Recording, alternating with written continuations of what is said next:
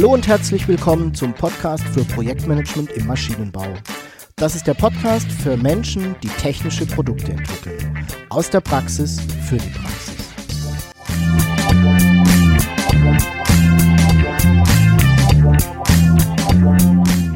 Mein Name ist Jörg Walter. Ich bin Ingenieur und arbeite als Berater, Trainer und Coach im Projektmanagement für technische Projekte.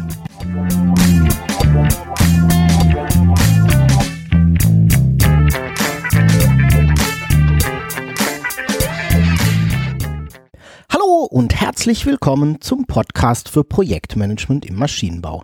Ich freue mich sehr, dass du auch heute wieder dabei bist. Ich hoffe, du hattest eine erfolgreiche Zeit und bist mit deinen Projekten gut vorangekommen. In der letzten Episode habe ich ja darüber gesprochen, worauf es aus meiner Sicht bei großen Projekten besonders ankommt, worauf du achten solltest und wie du an große Projekte rangehen kannst. Ich glaube, es ist verständlich, dass gerade bei großen Projekten gutes Projektmanagement ein entscheidender Faktor für den Projekterfolg spielt. Aber wie ist das mit kleinen Projekten? Kann man kleine Projekte vielleicht auch zu Tode managen? Gibt es ein zu viel an Projektmanagement und wie geht man daran und was ist vielleicht so besonders an kleinen Projekten? Darum soll es nun in der heutigen Episode gehen. Und so wirst du in dieser Episode erfahren, was ich unter einem kleinen Projekt verstehe, was kleine Projekte aus Projektmanagement-Sicht so besonders macht, was vielleicht auch ein geeignetes Projektmanagement-Setup für kleine Projekte ist, also welche Instrumente auf jeden Fall verwendet werden sollten und welche man vielleicht so als nice to have betrachten könnte und abschließend, worauf du bei kleinen Projekten ganz besonders achten solltest. Beginnen wir doch zunächst mal damit zu überlegen, was überhaupt ein kleines Projekt ist. Es gibt dazu keine wirklichen Definitionen und so versuche ich einfach mal mein Bauchgefühl ein wenig in Worte zu fassen, also mein Blick auf kleine Projekte. Für mich ist ein kleines Projekt ein Vorhaben, das zunächst mal die Kriterien für ein Projekt erfüllt. Du erinnerst dich, zeitlich begrenzt, es hat eine gewisse Neuartigkeit und damit auch Einmaligkeit, es besitzt eine gewisse Komplexität, es sind mehrere Personen beteiligt und meine Definition eines Projektes kannst du auch gerne mal in der Episode 2 nachhören. Damit fallen schon mal einige kleine Vorhaben, die du vielleicht so als Entwickler selbst zu erledigen hast, raus. Und das sind dann eben keine Projekte, sondern eher kleine Aufgaben oder ja, prozessartige Vorhaben, die du da zu erledigen hast. Äh, es gibt noch so ein zweites Kriterium für mich, für kleine Projekte, und das kommt aus der Dauer. So würde ich sagen, dass kleine Projekte ja vielleicht länger dauern als sechs bis acht Wochen und maximal so ein paar Monate. Aus dem Bauch raus würde ich sagen, jetzt so sechs, sieben Monate vielleicht. Alles, was kürzer ist, ist dann vielleicht so eine Art Mini-Projekt und Vorhaben mit längerer Dauer würde ich schon so als normales Projekt einstufen. Ein kleines Projekt hat aus meiner Sicht so, naja, drei bis vier Teammitglieder und sehr oft übernimmt da eines der normalen, in Anführungszeichen, Teammitglieder zusätzlich noch die Rolle des Projektleiters. Und durch die geringe Zahl an Teammitgliedern kommt es eben dann auch oft vor, dass einzelne Personen mehrere Rollen einnehmen, also sozusagen mehrere Hüte aufhaben. Das hat einige Konsequenzen, komme ich aber später nochmal drauf zurück. Der personelle Aufwand für ein kleines Projekt dürfte so aus meiner Sicht irgendwas zwischen 100 und 300, 400 Stunden liegen. Sehr stark abhängig von der Anzahl der Teammitglieder und natürlich auch der Dauer des Projektes. Das ist für mich so mal grob skizziert ein eher kleines Projekt. Hm, solche Projekte erlebe ich oft bei meinen mittelständischen Industrie- und Maschinenbaukunden. Das sind dann oft so kundenspezifische Entwicklungen oder Applikationen, die so in diese Größenordnung fallen. Ich bin sehr gespannt, wie das mit deinem Bild für kleine Projekte zusammenpasst. Und darfst mir gerne eine E-Mail dazu schreiben, ob ich damit so dein Bild treffe oder ob du vielleicht ein ganz anderes hast. Für mich gibt es also so vier, fünf Größenordnungen, die sich durchaus ein wenig unterscheiden, was das jeweilige Projektmanagement angeht. Ich, ich sehe sowas wie ein Mini-Projekt, wo wir wirklich drüber streiten könnten, ob das noch ein Projekt in unserem Sinne ist. Ähm, sehr klein, ähm, sehr überschaubar und es ist schon die Frage, wie viel Neuartigkeit und Komplexität in einem, sagen wir mal, zwei Wochen, drei Wochen Projekt überhaupt stecken kann. Dann gibt's für mich sowas wie kleine Projekte, habe ich dir eben gerade beschrieben, was ich drunter verstehe. Darüber soll es auch in dieser Episode gehen. Dann gibt's vielleicht sowas wie normale Projekte. Da würde ich dann so ganz klassische Produktentwicklungsprojekte mit einer Laufzeit von sechs bis vielleicht 20 Monaten, 24 Monaten einsortieren, ne? so ein halbes Jahr bis ein, zwei Jahre. Und dann gibt's eben große Projekte, die da deutlich drüber hinausgehen, die eine höhere Komplexität besitzen und vielleicht dann auch oftmals auch Teil eines gesamten Projektprogramms sind. Und dann gibt's vielleicht noch sowas wie ganz, ganz große Projekte, wie vielleicht große Bauvorhaben, Staudämme und so weiter. Und ich muss gestehen, dass mir im Maschinenbau, in der Branche des Maschinenbaus, in der ich ja tätig bin, solche Projekte bisher noch nicht über den Weg gelaufen sind. Ich denke, du hast nun ein ganz gutes Gefühl, was ich vor Augen habe, wenn ich über kleine Projekte spreche. Kleine Projekte, so wie ich sie sehe, haben nun ein paar Besonderheiten, auf die ich gern mal eingehen möchte. Die erste Besonderheit ist, der Anteil des Aufwands für Projektmanagement am Gesamtaufwand ist höher als bei großen Projekten. Und das ist relativ einfach zu verstehen. Wenn wir für solche Projekte etwas machen wollen, was den Namen Projektmanagement verdient, dann erzeugt es Aufwand. Also ich glaube, wir sind uns einig. Ne? Projektmanagement kostet Zeit und Geld. Und wer irgendetwas anderes erzählt, hat überhaupt nicht verstanden, um was es hier überhaupt geht. Und es ist nun so, dass natürlich der Anteil für Projektmanagement in kleinen Projekten deutlich höher ist. Ich versuche dir das mal mit einem Beispiel zu verdeutlichen. Stell dir vor, wir haben bei einem, sagen wir mal, größeren Projekt, ein mittelgroß, normales Projekt, zehn Teammitglieder die alle in etwa 20 Stunden pro Woche für das Projekt arbeiten. Also zur Hälfte, 50 Prozent. Damit kommen wir dann auf 10 mal 20, 200 Stunden Aufwand pro Woche. Und jetzt machen wir nun einmal pro Woche eine Teamsitzung, die dauert, sagen wir mal, anderthalb Stunden. Und damit haben wir dann einen Anteil von anderthalb durch 200 sind gleich 0,75 Prozent Aufwand an Projektkommunikation, was ich zum Projektmanagement zähle, am Gesamtaufwand. Bei einem kleineren Projekt haben wir, sagen wir mal, vier Teammitglieder, die ebenfalls 20 Stunden pro Woche am Projekt arbeiten, also ebenfalls 50 Prozent. Macht also 4 mal 20 Stunden, 80 Stunden Aufwand pro Woche. Es findet wieder ebenfalls pro Woche eine Teamsitzung statt. Die dauert aber nur eine Stunde. Das sind ja auch weniger Leute, weniger Themen. Ähm, und das ergibt dann nun einen Anteil von 1 durch 80, also 1,25 Prozent Projektkommunikation am Gesamtaufwand. Das ist genau das Doppelte ähm, als bei einem größeren Projekt. Ich gebe zu, das Beispiel ist ein wenig verkürzt und vereinfacht, zeigt aber sehr gut, worauf ich raus will. Kleine Projekte haben in der Regel einen höheren Anteil an Aufwand für das Projektmanagement. Und das ist eben eine der Besonderheiten, die kleine Projekte haben. Eine weitere Besonderheit ist, dass Veränderungen eine deutlich höhere Auswirkung haben.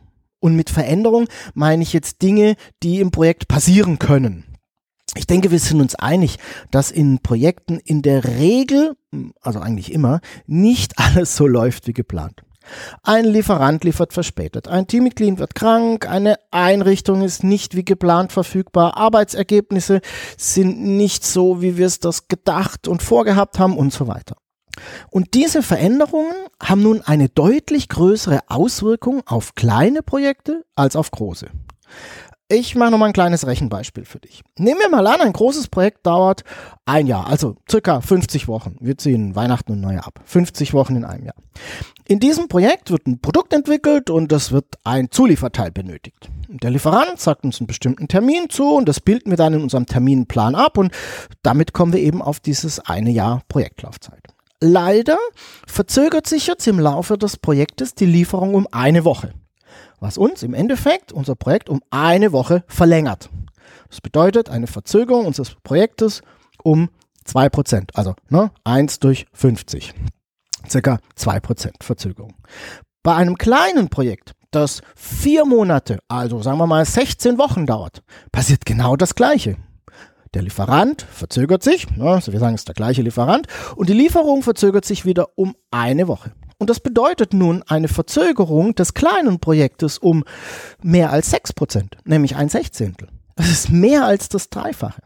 Also auch hier gilt, das Beispiel stark vereinfacht, aber ist immer noch gut genug, um dir klar zu machen, was ich meine. In kleinen Projekten haben Dinge, die passieren, die normalen Unwägbarkeiten, die wir in Projekten immer haben, eine viel, viel größere Auswirkung als bei großen Projekten. Die dritte Besonderheit, die ich mit dir anschauen möchte, heißt, dass die Bedeutung im Unternehmen für kleine Projekte oftmals nicht so hoch eingeschätzt wird. Und das ist etwas, das du bestimmt auch schon bei deinen Projekten beobachtet hast. Kleine Projekte werden im Unternehmen als, sage ich mal, eher unwichtiger Kleinkram angesehen. An ihnen wird nicht so gern gearbeitet und die Arbeitspakete neigen gerne dazu, mal hinten runterzufallen. Vor allem dann, wenn Teammitglieder nicht nur an einem, sondern drei, vier oder manchmal sogar fünf Projekten gleichzeitig arbeiten. Und gerade in solchen Fällen wird die Arbeit an kleinen Projekten gerne vernachlässigt. Na, sind ja nur Kleinigkeiten und die großen Projekte sind ja viel wichtiger, ist dann so der Tenor. Dabei sagt aber die Größe eines Projektes überhaupt nichts über die Bedeutung oder die Priorität eines Projektes aus. Manchmal sind es auch sogar die kleinen Projekte diejenigen, die ganz besonderen Nutzen generieren. Und dennoch ist das eine Besonderheit, unter der viele kleine Projekte wirklich zu leiden haben. Lass uns doch mal zu der Frage kommen, wie denn nun ein geeignetes und gutes Projektmanagement für solche Projekte aussehen kann. Also, welche Instrumente solltest du bei kleinen Projekten verwenden und welche sind vielleicht eher zu viel des Guten? Und blähen den Aufwand unnötig auf. Das ist nämlich genau das Argument gegen Projektmanagement bei kleinen Projekten. Ne? Der Aufwand ist einfach zu hoch. Lass uns doch mal kurz schauen, was ich eigentlich mit Instrument meine, damit wir hier ähm, die gleiche Sprache sprechen. Ein Instrument ist ein Hilfsmittel, das du eben verwendest, um dein Projekt durchzuführen. Dazu gehört zum Beispiel die Durchführung der Ausgangsanalyse, die Zielsetzung, die Projektstruktur, die Risikoanalyse, ein Terminplan ist ein Instrument, die Ressourcenplanung und so weiter und so fort. Ganz viele dieser Instrumente haben wir hier im Podcast schon mal besprochen und falls du das auch nochmal nachhören möchtest, kannst du einfach auf die Seite projektmanagement-maschinenbau.de gehen und dann nach den entsprechenden Begriffen suchen und du wirst dann äh, ja die relevanten Episoden dazu finden. Welche dieser Instrumente gehören also zu einem Mindest-Setup? Also aus, zu meiner Sicht, aus meiner Sicht zu einem Grundgerüst für ein gutes Projektmanagement in kleinen Projekten und welches sind jetzt eher so ein bisschen nice to have. Lass uns das Ganze doch mal anhand der vier Phasen im Projektmanagement durchgehen. Fangen wir mal an mit der ersten, der Projektvorbereitungsphase. Aus meiner Sicht ein absolutes Must ist der Projektauftrag. Ob du daraus eine vollwertige Zielformulierung ableiten solltest, musst du tatsächlich im Einzelfall wohl entscheiden und kann man sich auch bestimmt auch drüber streiten. Aber ohne Auftrag solltest du auf gar keinen Fall starten. Was ich übrigens mit einer vollwertigen Zielformulierung meine, kannst du in der Episode 36 nachhören. Für mich eher nice to have ist die Analyse der Ausgangslage. Das halte ich für, bei kleinen Projekten tatsächlich für eher verzichtbar. Sehr oft ist die Ausgangslage da auch ja übersichtlich und wenn du möchtest, kannst du auch Teile der Ausgangslage in deinem Projektauftrag beschreiben. Dann hast du das so ein bisschen ähm, auch mit erschlagen. In der zweiten Phase, der Projektplanungsphase, habe ich so ein bisschen mehr Musts, also ein bisschen mehr Instrumente, die du auf jeden Fall ähm, haben solltest. Das erste ist die Projektstruktur. Ich mache kein Projekt ohne Projektstruktur. Und sei es noch so klein. Ich halte die Übersicht über die Arbeitspakete und die zu erbringende Arbeit für unverzichtbar im Projektmanagement. Zumal die Projektstruktur ja der Ausgangspunkt für alle weiteren Schritte ist. Was ich auch immer habe, ist ein Terminplan. Habe ich in allen meinen Projekten. Und zwar ein Terminplan als Balkenplan, der mir die Zusammenhänge zeigt und darstellt, ja, wie, wie das Projekt eben ablaufen soll, wie unser, unsere Idee ist, wie wir das Projekt angehen sollen, wollen und anhand dessen ich später auch meine Termine steuern kann. Ebenfalls ein Must, hm, da schwanke ich ehrlich gesagt so ein bisschen, ähm, ist die Risikoanalyse. Ich bin mir nicht so ganz sicher, ob ich sie immer machen würde, neige aber eigentlich zu einem Ja. Und zwar aus einem ganz einfachen Grund. weil sie so furchtbar schnell zu erstellen ist und der zu erwartende Nutzen besonders hoch ist und weil eben diese Relation aus Nutzen-Aufwand aus meiner Sicht besonders positiv ist. Ebenfalls ein Must ist die Ressourcenplanung, in den allermeisten Fällen zumindest und nämlich genau dann, wenn im Unternehmen Ressourcenmanagement betrieben wird. Auch kleine Projekte benötigen Ressourcen und ein unternehmensweites Ressourcenmanagement wird nicht funktionieren, wenn nur ein Teil der Vorhaben und vielleicht nur die großen Projekte ihre Bedarfe planen. Aus diesem Grund ist das für mich auch bei kleinen Projekten verbindlich.